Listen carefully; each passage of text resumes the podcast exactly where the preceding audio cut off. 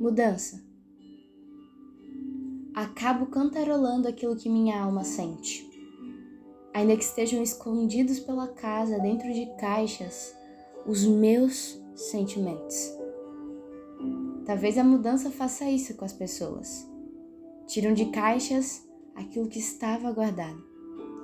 Ainda que a casa, chamada de lar, o nosso coração, seja nova e pareça um tanto bagunçada, ainda é lar, lar feliz, nosso lugar. Da janela posso ver luzes, luzes que aparentam ser estrelas no estacionamento. Noite fria que me encoraja a ver a luz, a verdadeira luz que habita em mim e que me permite reconhecê-la onde ela estiver.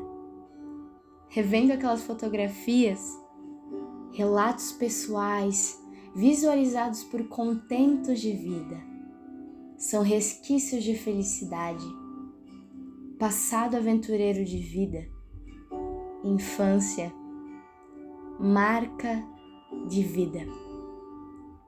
E ainda que tentamos bordar as flores do futuro, rapidamente elas florescerão. É certo que a alegria pode morar nesse lar. Ela visita e permanece. Muitas vezes ela precisa partir para que a demos valor, para que não a taxemos como lesa, como indiferente, ineficiente. Ela é totalmente inteira, completamente completa. E se acumulemos os sacos pela nossa casa, definitivamente se tornarão entulho. Parecerão lixo minucioso, não convidado, não desejado, mas guardado. É necessário organizar o lar, colocá-lo no lugar para que a alegria venha a habitar. A falta que faz o secreto. O encontrei hoje em uma cozinha sentada à mesa, com uma casa cheia de caixas e embalagens, pronta para mudança. Este encontro, encontro de afetos, que é como uma noite dando risada, jogando cartas, ou um abraço apertado após um choro inusitado. Certamente encontros, encontros calçados do tamanho certo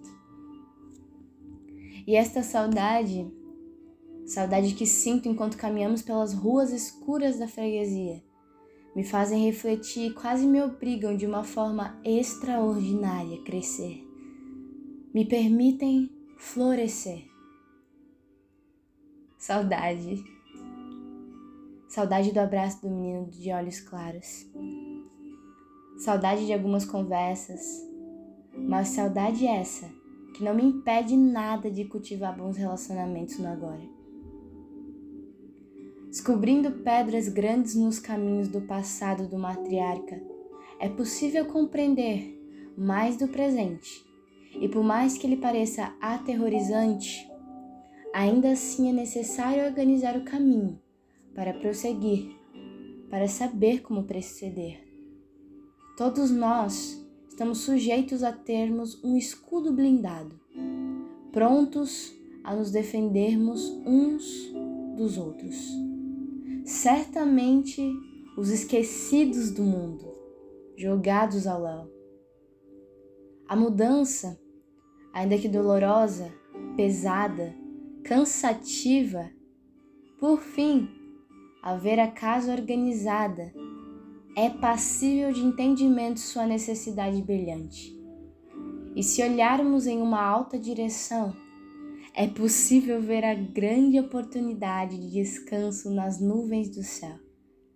Descanso repousado na leveza encontrada em trajetos da vida, em suas fases.